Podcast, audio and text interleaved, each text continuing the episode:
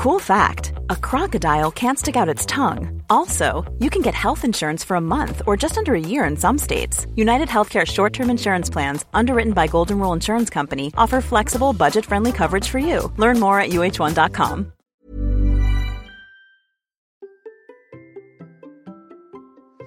Comment garder le moral quand votre préparation pour une course est mise en pause pour un virus ou une maladie ou une petite blessure? C'est la question de Marie et nous sommes beaucoup à l'avoir vécu au moins une fois.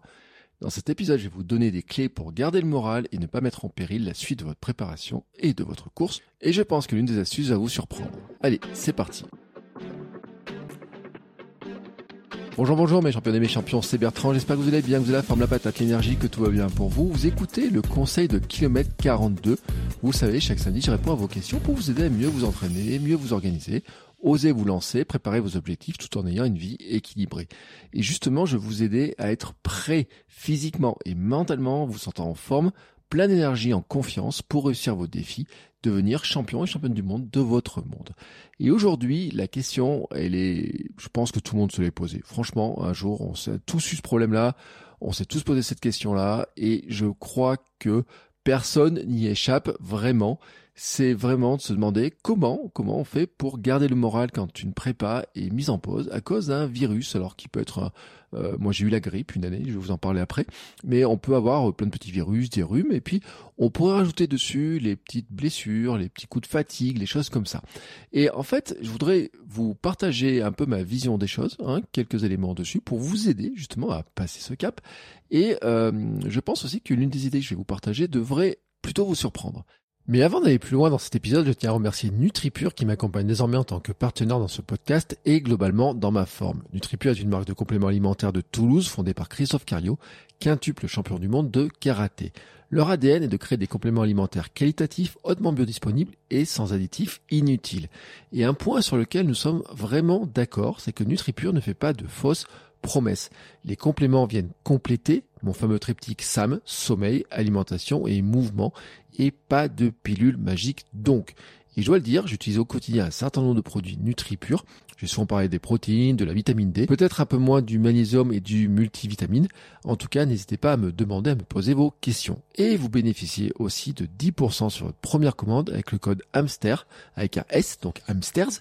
Le lien est bien entendu dans la description de l'épisode. Et maintenant, voici donc ma réponse à la question de Marie. D'abord, un petit rappel quand même, dire pourquoi est-ce que finalement, quand on est dans la préparation d'une course, c'est une épreuve qui est difficile physiquement, mentalement, et que ben c'est le grand paradoxe finalement, c'est que on court pour être en forme, on fait du sport pour être en forme, pour faire des défis qui nous font du bien, on sent notre forme monter, mais en fait on se rend pas compte que ça affaiblit aussi notre corps, car nous le sollicitons plus. Nous sommes dans une situation de stress physique et un stress mental. Donc nous sommes plus sujets aussi à des petits coups de fatigue, des petits bobos, des blessures, des microbes. Le stress physique, hein, euh, c'est euh, le fameux stress mécanique, c'est-à-dire que bah, quand vous avez une pression sur vos muscles et qui est trop importante, le muscle ne résiste pas forcément. Le mental, j'en ai parlé dans l'épisode de Sam de lundi dernier. Dans cet épisode, je vais pas vous dire comment éviter ces microbes, ces blessures, parce qu'en fait c'est un sujet qui est récurrent dans le podcast. Euh, on pourrait parler de repos, d'hygiène de vie, d'alimentation, peut-être de prendre quelques compléments pour se renforcer euh, à une période de l'année.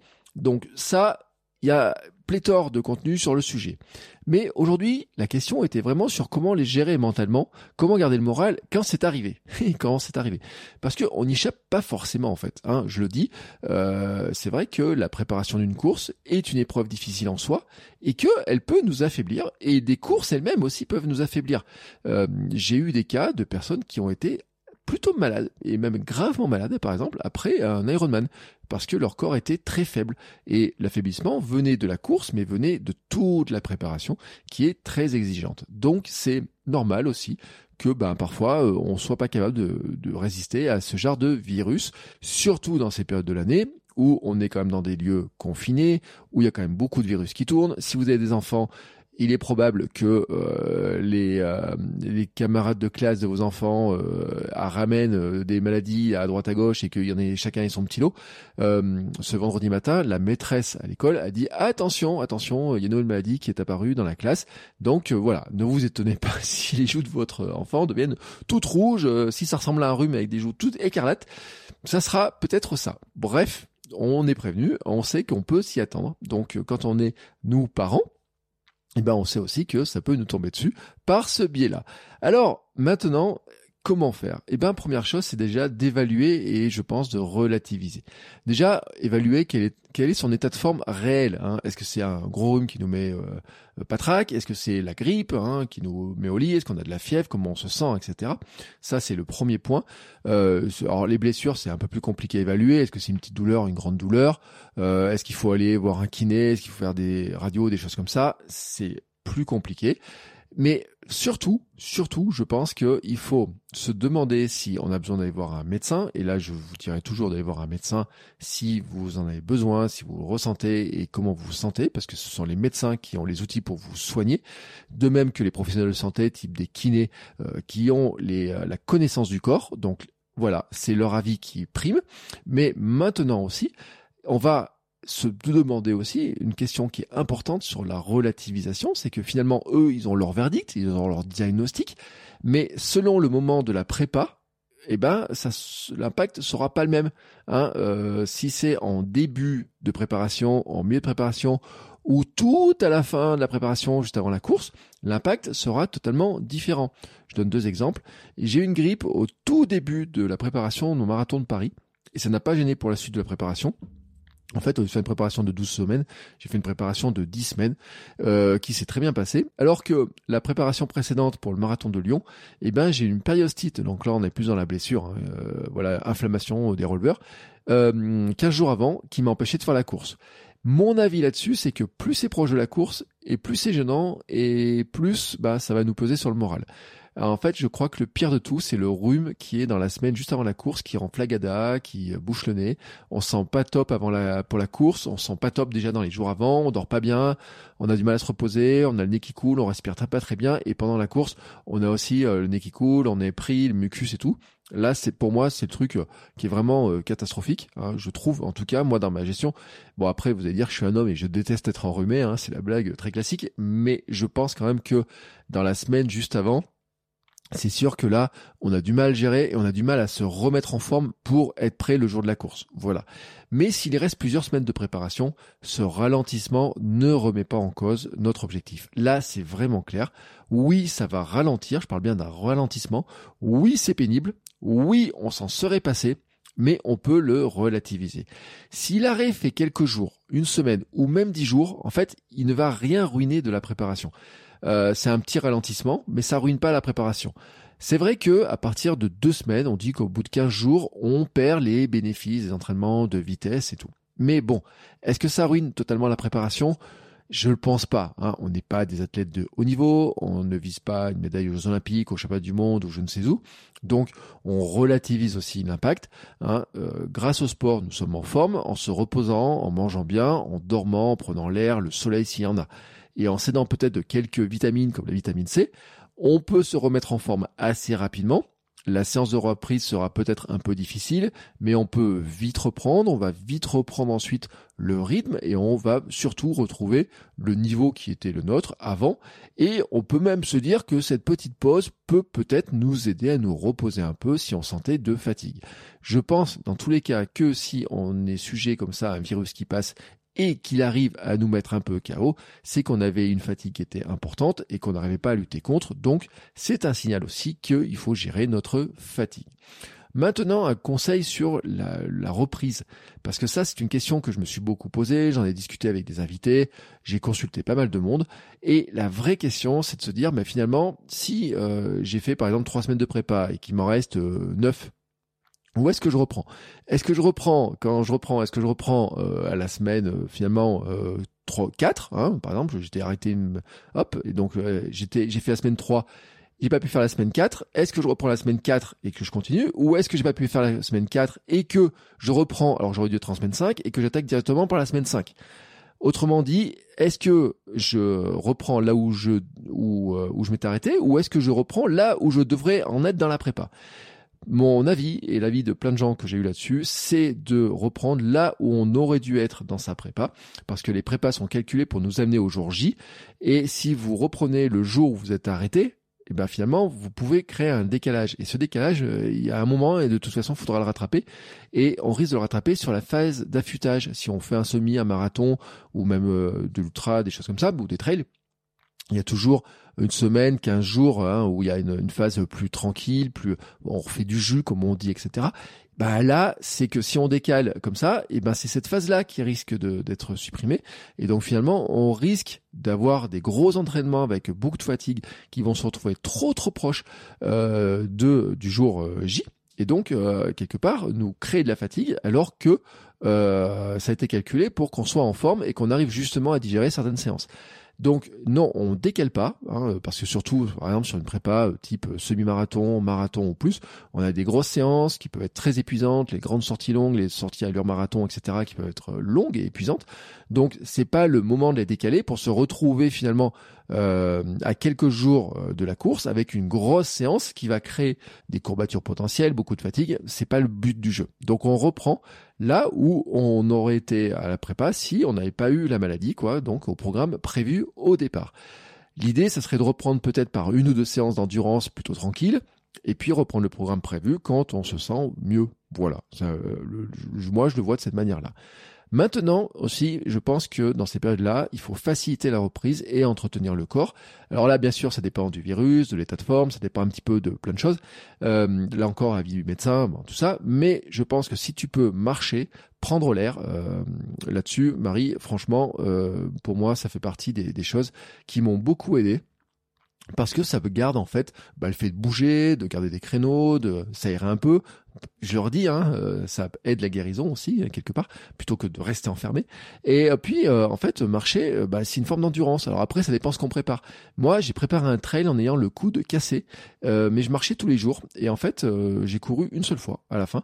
Et donc, j'ai couru avant la course, avant le me casser le bras, je courais normalement je me suis cassé le bras, le coude, hein, voilà, et puis je pouvais pas courir, j'avais pas le droit de courir, hein, vraiment interdiction, mais j'avais le droit de marcher. Euh, il fallait pas que je m'accroche à des branches avec le bras et tout, mais j'ai le droit de marcher. Donc j'allais marcher tous les jours, euh, une heure, une heure et demie, hein, même des fois. Et puis, bah, euh, dans une semaine avant la course, j'ai le droit de courir, donc j'ai su faire une séance de d'entraînement. Et euh, donc le trail s'est bien passé. Alors c'était un trail court, 13 km. Je n'avais pas la vitesse, mais j'avais l'endurance de base qui était entretenue par le fait d'avoir marché, d'avoir pu accélérer le rythme. Hein. J'ai même marché vite. J'avais fait des petites montées, etc. En faisant attention où je passais. Et en plus, euh, je trouve que de voir qu'on peut continuer à bouger comme ça, ça permet de relativiser en fait. Ça aide de, à mieux relativiser par rapport à sa perte de niveau potentiel. Je pense aussi qu'une autre astuce, c'est de profiter pour préparer le reste. C'est-à-dire que si tu peux pas courir, si tu peux pas bouger, faire de sport ou quoi que ce soit, bah, il y a des choses que tu peux quand même faire. Hein. Euh, par exemple, profiter des créneaux d'entraînement qui d'habitude tu réserves pour aller t'entraîner, et eh ben à faire euh, ce qu'il y a autour de la course. Par exemple, préparer la logistique, le ravito. Euh.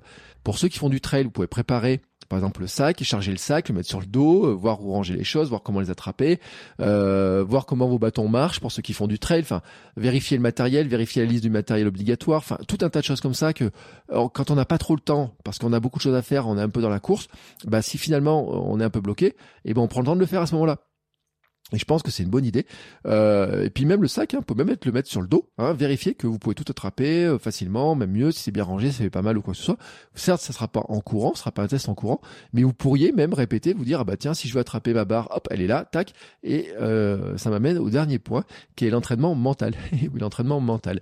Parce que en fait, je ne sais pas si vous le savez, mais je crois qu'on avait parlé, c'est que vous pouvez vous entraîner euh, par la visualisation. En fait, que vous viviez les choses ou que vous les visualisiez, bah, le cerveau active les mêmes zones.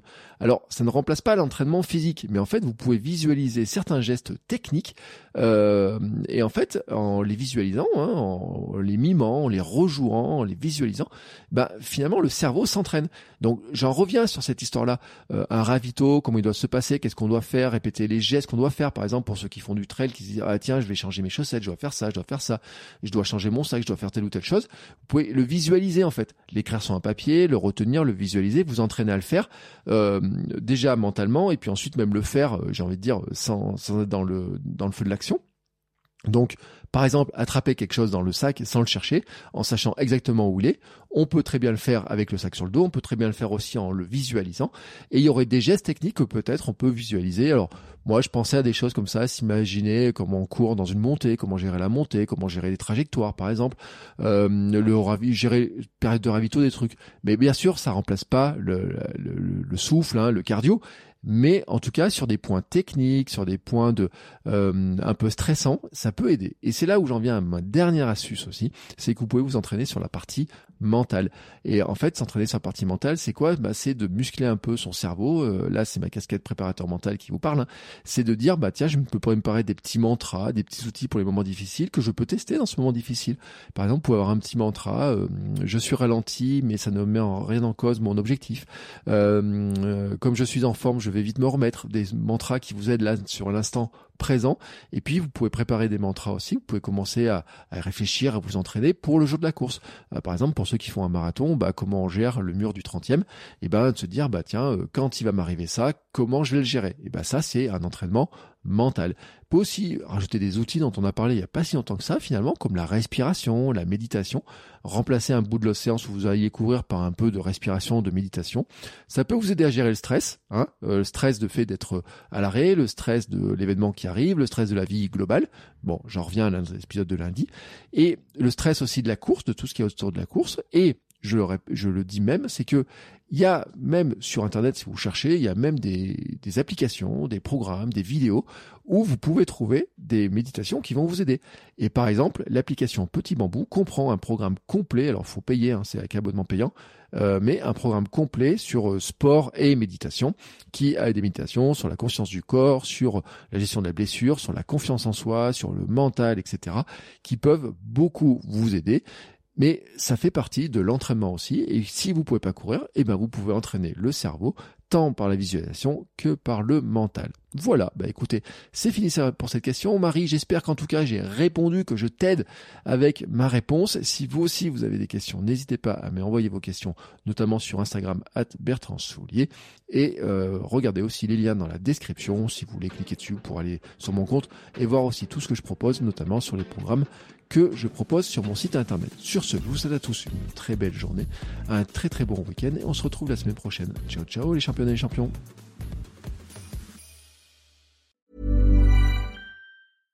Even when we're on a budget, we still deserve nice things. Quince is a place to scoop up stunning high-end goods for 50 to 80% less than similar brands. They have buttery soft cashmere sweaters starting at $50, luxurious Italian leather bags and so much more. Plus, Quince only works with factories that use safe, ethical, and responsible manufacturing. Get the high-end goods you'll love without the high price tag with Quince.